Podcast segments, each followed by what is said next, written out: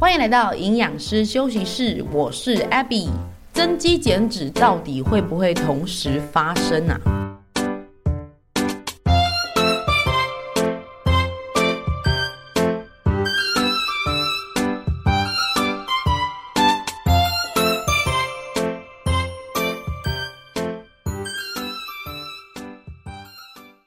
集讨论有氧运动跟肌肉的话题，反应还蛮热烈的哦，很感谢留言跟转载的听众啦。哦，这看到真的是超级感动的，这也代表说呢，呃，我的内容是对大家有帮助的。所以如果喜欢我的内容，最直接的支持方式就是帮我转分享，好，让更多人知道 A B 营养师休息室。那每次有新的 Podcast 发布啊，我都会在 IG 或是脸书同步去发这个相关的图文，那我欢迎大家可以呃借由这种方式。哦，在下面做个留言啊，或是分享到动态这样子，留爱心也可以啦哈。感谢大家的支持啦。那我们今天呢会讲到增肌减脂哦，这个也是哦历久不衰的热门话题啊。我今天早上称体重的时候，发现我的体脂机显示的是肌肉的重量，然后熊熊想到上一集讲到肌肉量的标准值呢，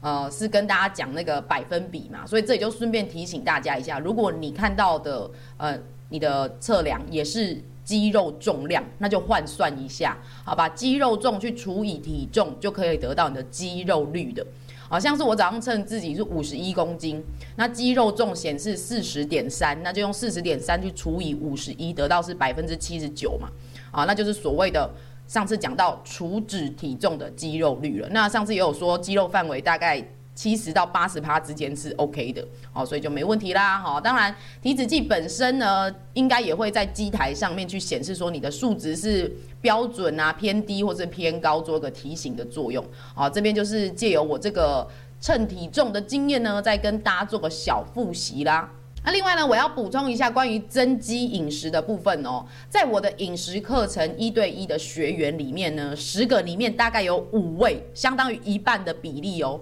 体脂肪都很难有明显下降的原因，就是因为他们对蛋白质都来者不拒哦，很怕掉肌肉哦。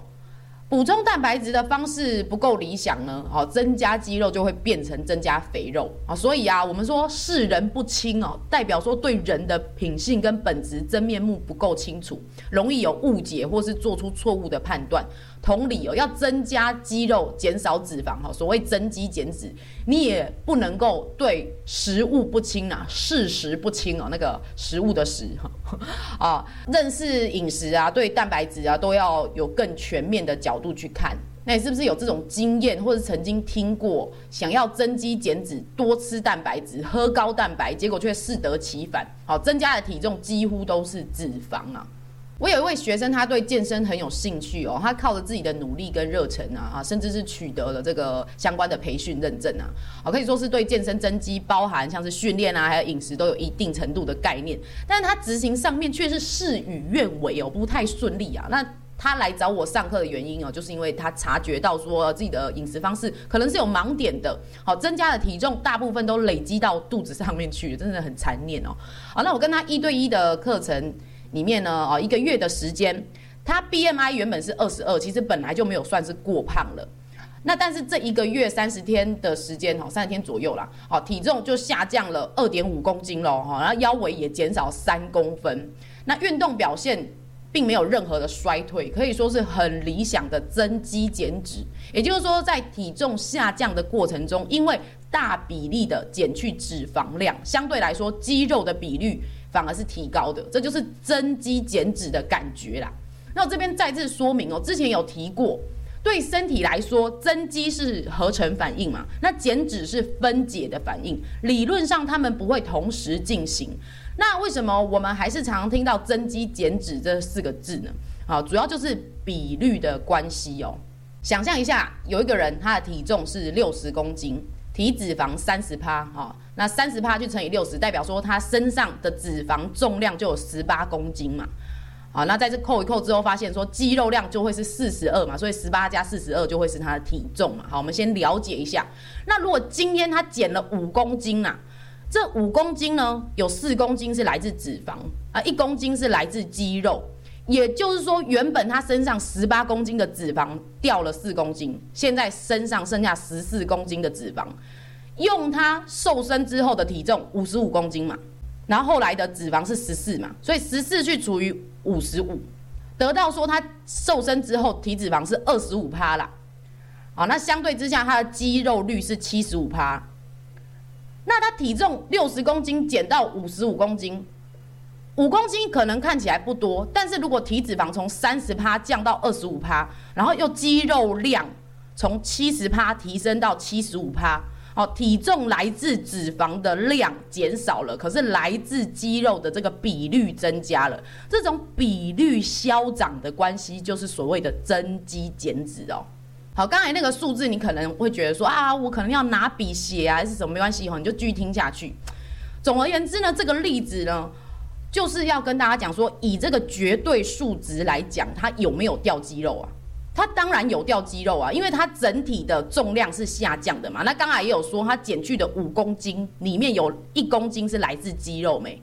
好，但是用它的新的体重去一除之后，就可以知道说，新的体重来说，其实它肌肉量的比率百分比是提高的哦。想象一下，一个钱包里面装着纸钞跟硬币啦，那你把纸钞想成这脂肪，硬币想成是肌肉好了，那总金额就是你的体重嘛。你没有花钱的时候，钱包里面的总价值它会是恒定的。但你要花钱的时候，你可能会拿出纸钞啊，拿出硬币啊，钱的总金额就会下降。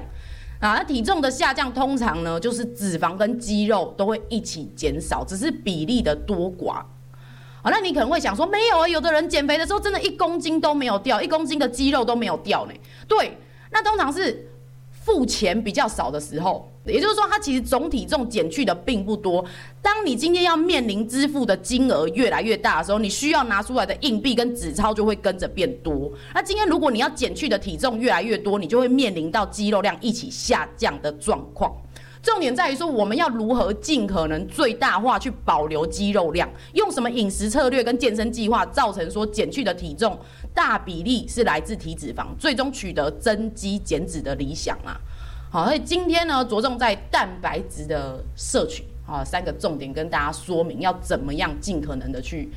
呃保留你的肌肉量。好，我们要去了解说蛋白质。他怎么吃才比较不会是缺乏的？好，他怎么样才会是足够的？还有他吃的一个时间点。好，第一点呢，我们要了解到你想要蛋白质去哪里？好，什么南瓜尖啊、蜜桃臀啊、马甲线啊，很多人当然是希望蛋白质要去长肌肉的地方。可是长肌肉这种事情，不是说光吃蛋白质就会有的哦。关于吃蛋白质长肌肉，你首先来想一下。蛋白质吃进体内之后，它是去哪里？那你要知道蛋白质往哪里走，就要知道说它的任务有哪些哦。蛋白质在体内啊被利用，需要先被拆解成更小的单位哦，我们叫它氨基酸呐。那人体重要的氨基酸呢，总共二十种。那这边可以先想象说，反正构成蛋白质的小材料就是二十种嘛。Anyway，我们摄取得到的蛋白质呢，吃进来之后会拆解成氨基酸嘛，然后它们就会集中在一个池子里面，叫做氨基酸池，就很像一个工具箱了哈。那当身体有蛋白质的需求的时候，就会从这个氨基酸池里面去拿原料，那身体会依照当下的需求来合成需要的蛋白质。那这边就讲到一个重点啦，就是所谓身体对蛋白质有需求的情况是非常多的哦。好，除了大多数人他关注的肌肉生长之外，其实举凡像是修复啊、建造啊、啊形成酵素、荷尔蒙、免疫系统的维持等等，都会需要蛋白质做原料。好，所以像是你体内有发炎、过敏啊这一类的免疫反应，或是受伤啊、疾病等等，都会消耗体内的氨基酸。蛋白质它有很多的事情要做了哈，不是说你想要它去长肌肉，它就长肌肉。你就像公司的老板，你知道吗？你底下的员工难道每个人都只做一件事情吗？而不是嘛？哦，如果身体状况很多的话，什么熬夜、压力大、营养不均衡、过敏、感冒什么的，哎，搞得蛋白质很忙，那长肌肉这个 KPI 就会打折啦哈，就表现不好。而让蛋白质在一个相对身心平衡的环境里面工作，才能运作出一个比较好的效果啦。哈，所以才会一再强调说，培养一个比较好的生活形态啊，饮食习惯哦，总是很重要的。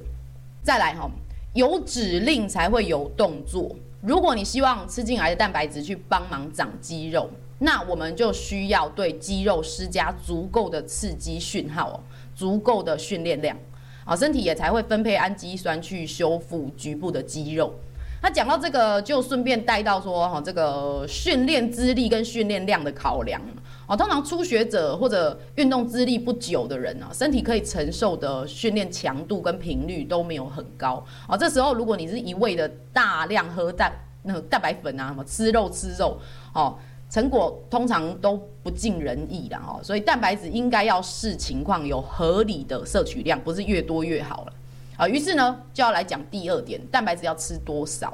理论上，对于一般健康成人的生活形态哦，呃，每公斤体重摄取一公克的蛋白质就很足够了哦，大约就是你总热量的十五趴，最多到二十趴左右。那网络上有各种建议值哦，范围落在每公斤体重的零点八到一点五克之间，甚至有的会写可能二点二这样子。哦，其实摄取量还是要看每个人的生活形态啊。通常活动量比较大的人，蛋白质量的摄取也会随之提高一些啦。那关于蛋白质的摄取量，我查到一篇二零一六年的研究哦，Dietary Protein Intake and Human Health，就是膳食蛋白质跟人类健康，哦，有整理出非常详细的蛋白质内容。那研究对于蛋白质量的建议是依照体力活动的强度去给予建议哦。针对呢轻度、中度以及剧烈体力活动的人，每天每公斤体重分别是一公克、一点三公克或是一点六公克的蛋白质。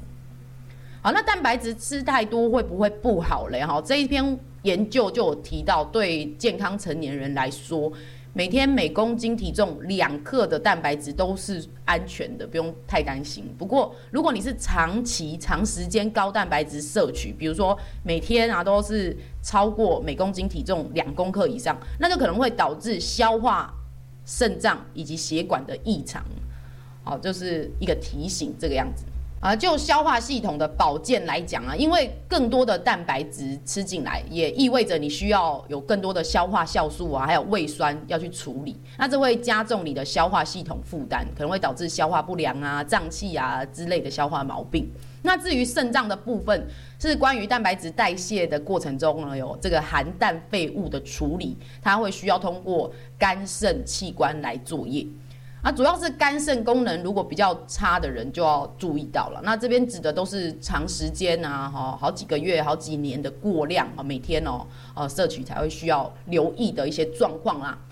好，回到刚刚说蛋白质的建议量是每公斤体重大约零点八到一点五克，这个数字它就是一个参考哦。毕竟身体的需求量它是动态的，很多原因都会影响到蛋白质的代谢哦。那数字是一个被归纳出来相对适当的范围，饮食上面掌握大原则就好。我是觉得不必计较到很精确啦。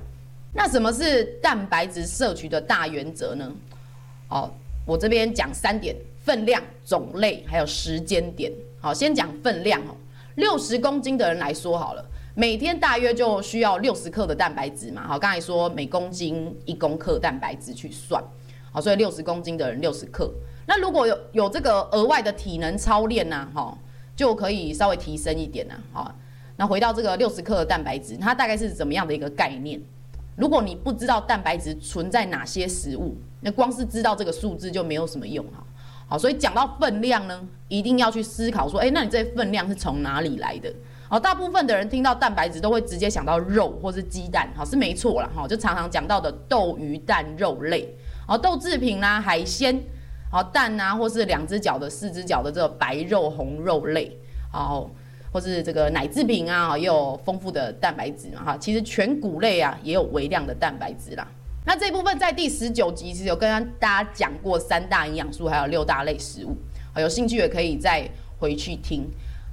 这边是简短跟大家复习一下，那我在 IG 跟部落格上也会有发布这个饮食图鉴，提供大家分辨肉类、米饭、面条、吐司啦，哈，常见的食物一份是有多少热量，好，还有多少的三大营养素，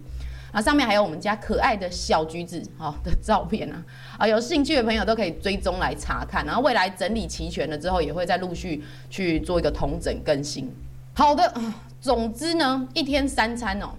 每餐大约吃一个手掌心的豆鱼蛋肉类。这边说的手掌心是不包含手指头哦，它厚度大小差不多一个手掌心的大小啊、的豆鱼蛋肉类，就相当于二十公克的蛋白质啦。那每餐吃这个分量啊，其实基本上就很足够了。而、啊、我是觉得现代人如果没有刻意减肥节食，吃太少的蛋白质都不太会有缺乏的状况啦。好，OK，那这个分量跟种类就请大家自己斟酌看看。在这里顺便提醒一下，蛋白质的食物通常也带有油脂哦，所以有目标、有需要在意热量的人，要特别搞清楚摄取蛋白质的同时，还吃进了哪一些。啊，营养好，呼应我开头提到那位原本想要增肌的学生，他当初就是忽略了这一点，对蛋白质来源啊筛选就没有想太多啊，他的选择好像是排骨肉，而且我就增增肌变成增肥去，就很酷啦。我们后来配合上课之后啊，在饮食还有活动量的部分都有建立更明确的策略啊。他修正的也非常快，一个月左右体重就降回来，然后裤子也变松了，还说现在回头率很高，笑死啊！好，最后要来讲一下蛋白质的进食时间点哦，和何时吃蛋白质比较好。好像这一题啊，我前几天下课的时候就有学生来问我说：“哎，老师啊，运动后一定要吃东西，要吃什么？”啊，果然是一个很经典的迷思哦。我不是说运动后吃东西不对，而是运动后马上去补充营养的必要性呢，还是需要看你的整体规划啦。那就分量的部分来说，不是运动员的大多数人啊，一般上班族啊、学生啊、家庭主妇啊，啊，其实你每次呢运动的时间大约也就一两个小时啊，一个小时是普遍常见的嘛。啊，其实你只要不是说你运动前还空腹超过四小时的话。基本上均衡的三餐摄取量就可以应付你的运动量了。我们身体是对一些营养都是有存量的啦。啊，除非你运动时间是超过一个小时，而且强度又超高的，哦，的确就可以考虑在运动后马上补充一点，比如说跑马拉松啊什么的，那可能一次就搞得三小时这样子嘛，哈，啊，所以关于这个运动前后吃什么的事情啊，有有兴趣也是可以回去听第三十六集，这里就不细讲了。那我这边主要是想针对关于说集中一餐吃很多蛋白质，跟很多次去摄取哪一个好？哦，就等于说呃多量少餐或是少量多餐的吃蛋白质哪一个比较好了？好，这方面的讨论呢，在一篇研究里的归纳有提到哦，每一餐摄取二十到三十克的蛋白质啊，就是所谓的。它称之为进餐阈值啦，哈，阈值就是超过这个量的话，其实你会有更多的氨基酸被氧化掉，那就也没有更大的帮助了，所以才会说建议一餐大概二三十克的蛋白质，基本上就能够达到蛮不错的肌肉合成了哈，吃更多没有更好，好，那听到这个结论哦，问题就又会来了，因为啊，有些人他就会实施断食嘛，那他就非得要一天只吃一两餐了嘛。那又或者有的人偏偏早上就是没什么吃啊，或早餐店其实蛋白质的选择或许也不多啦，哦，都集中在晚上吃的，那难道就不好吗？啊，是的，刚刚其实他只是说不会更好，但是没有不好啊。那在另外一篇研究就也有讲到这一点哦，哦，他有专门去比较说，哎，分散吃跟集中吃蛋白质的这个女性啊，哈，那一篇研究刚好是用女生啊，哈，好，anyway。在肌肉上面的保留有没有落差啦？哈，答案是没有了哈。好，那这个结论呢，还是基于说你的总量有充足的前提之下，好不好？所以啊，针对蛋白质摄取的时间点来说，只要你确认你的总量是适当的哈，依据自己的进食喜好去安排就可以了。那通常如果细分到说啊，运动后一定要喝多少蛋白粉什么的。可能是需求量比较大的健身运动员，或是一些竞赛的需求才会额外去安排啦。然后像这方面的指南呢，就不是那么适合一般上班族哈，普遍的大众啊，其实都是下班之后有空动一动，还是说假日出去晃一晃、爬爬山。我个人是觉得不必到喝高蛋白的程度啦，啊，其实天然的食物就足以应付了，而且又很好吃啊，又有食物的乐趣啊，是不是啊？说到这个啊，我前几天逛那个宝雅的时候，看到他有卖那个单包装的高蛋白粉。我个人是没有什么兴趣哦，对这一方面的补给品哦，但是听到很多学生有在喝嘛，啊，现在口味又很多种，那想说，不然天气有点冷，买个几包来当做那个热热的饮料喝，然后就买个几包回去泡看看。哎，我只能说呢。我真的很不爱那种代糖假假的味道嘞，哦，口味这种东西是很主观的事情啊，我还是比较习惯吃天然的食物，哦，那我个人最常吃的蛋白质就是鸡蛋啊，哈，湿豆包，那个去菜市场买几片放冷冻，其实要煮也是很快。啊，然后还有这个黑豆啊，希腊优格，哦，鲑鱼、蛤蜊、鸡腿啊，还有这个猪瘦肉片，哦，鼓励大家也可以列一下自己常常吃的蛋白质有哪些。好，会可以帮助你对饮食的察觉哦。好的，总结一下今天跟大家分享的内容哦。第一点，增肌减脂呢，主要是身体组成比例的调整哦。我们期望体重增减的过程呢，可以尽可能保留肌肉量，避免体脂肪比例过高。第二点，我们吃进来的蛋白质会分解成小分子的氨基酸。然后在体内会进入一个氨基酸池，那蛋白质的任务非常的多，不是只有长肌肉而已哦。第三点，如果希望吃进来的蛋白质去帮忙长肌肉，就需要以适当的训练量对肌肉有足够的刺激讯号。第四点，身体状况是动态的哦。蛋白质会依照当下的需求去执行任务，让蛋白质在一个相对身心平衡的环境中工作，才可以运作出更好的效果。第五点，蛋白质的每天建议量是每公斤体重零点八到一点五克，哈，但这个数字其实不用太计较啦，基本上一天三餐，每餐吃大约一个手掌心的豆鱼蛋肉类，就差不多很足够了，好不好？